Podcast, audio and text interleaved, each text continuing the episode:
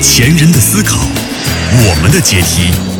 这里是这里是左思右想，带你聆听最经典的商业概念、最有效的实战管理方法，以及如何处理好一个个复杂的职场关系，让自己变得更值钱。我们每个人都是自己这家公司的 CEO。疫情不光是中国的疫情，也是海外的疫情。所以话呢，在二零年年初的时候，然后呢，因为疫情所产生的物流，这个就是呃众所周知的这个集装箱的问题。因为国外有疫情，然后中国不停的往海外发集装箱之后，会导致很多集装箱回不来，所以导致中国的整个的这个首先是空运涨价，空运的话涨到平日的两倍，甚至还要多一些。然后呢，海运也接着也会也跟着涨。海运涨的原因，就是因为大量的空箱、集装箱在海外不能回来，因为国外大量的工厂因为疫情停止生产，所以它没有货物回来，所以导致很多空箱滞留在海外。疫情在香港来讲，应该是不是影响不大吧？还是说受一些影响？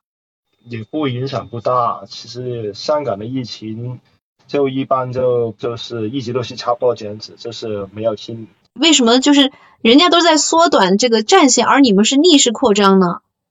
我们没有，我们今我我刚刚都说了，我们今年也是缩减，正在缩减门店啊。其实我刚刚说了，第一年我们吃了那个租金比较低的红利，但是刚刚刚开始疫情的时候，大家也比较乐乐观嘛，就觉得疫情比比较快过啊。因为实体经济的影响一般都是比较低延的，嗯，就是为期一年的。每个月五十万的固定开支，然后如果说你这么多开支，你好几个月你不开单，你当时什么样的一个心态啊？你焦虑吗？本来不焦虑的，给你这么一算完，我好像有点焦虑了。本期的播客呢，是一段特殊商业的一个记录，更是向疫情中承受着巨大压力、千方百计自救创业者的一种致敬。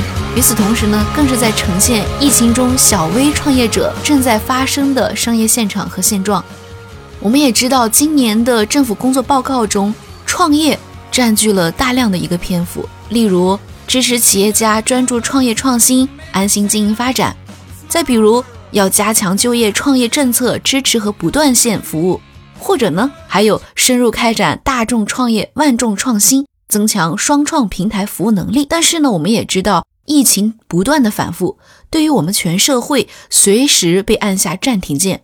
已经是一件习以为常的事，那么创业也成为一件需要极其谨慎的事情。我们再来介绍一位嘉宾呢，他是来自于香港，那么他之前呢是一直在银行从事这个高级理财顾问的这样的一个岗位，那么其实他也有机会在银行做一个分行的，呃，类似于我们大陆的这样的分行的。行长，但是在香港应该是叫做分行的经理吧？这个 Kenny 是这样的吧？他叫 Kenny 陈。这个疫情给我们带来的这个困难和问题非常的多，嗯，然后从二零年到现在已经是三年了，嗯，那么所面临的包括在不间断的一些因为风控风控措施。嗯，呃，包括这个员影响到我们的这个员工的正常的一个这个工作，然后还有包括整个国际和国内的形势变化所导致的这个一些供应链方面的断裂。从零八年开始，对，到现在，是的，零八年到现在，我的天，应该差不多是有十年了吧？十四年，十四年。对，是非常资深了。然后你，呃，有一个事情就是，你还有一个就是你自己的这个豪车馆，就是你除了两家，呃，我们的这个新能源汽车的 4S 店，你还有一个自己的豪车馆。然后是不是还有里面还包含这个汽车的整个的服务？是这样的吧？对，是的。关键是心态上面的变化吧，就是目前已经持续了快三年。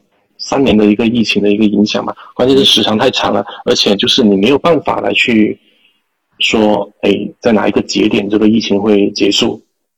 其实疫情的影响也不单单是消费力的问题，嗯，包括就是厂家的一些供应链上面，他们也没有办法来去完成整车制造。就是就算你有钱买车，但是你现在购车的这个时长也会被拉长很多。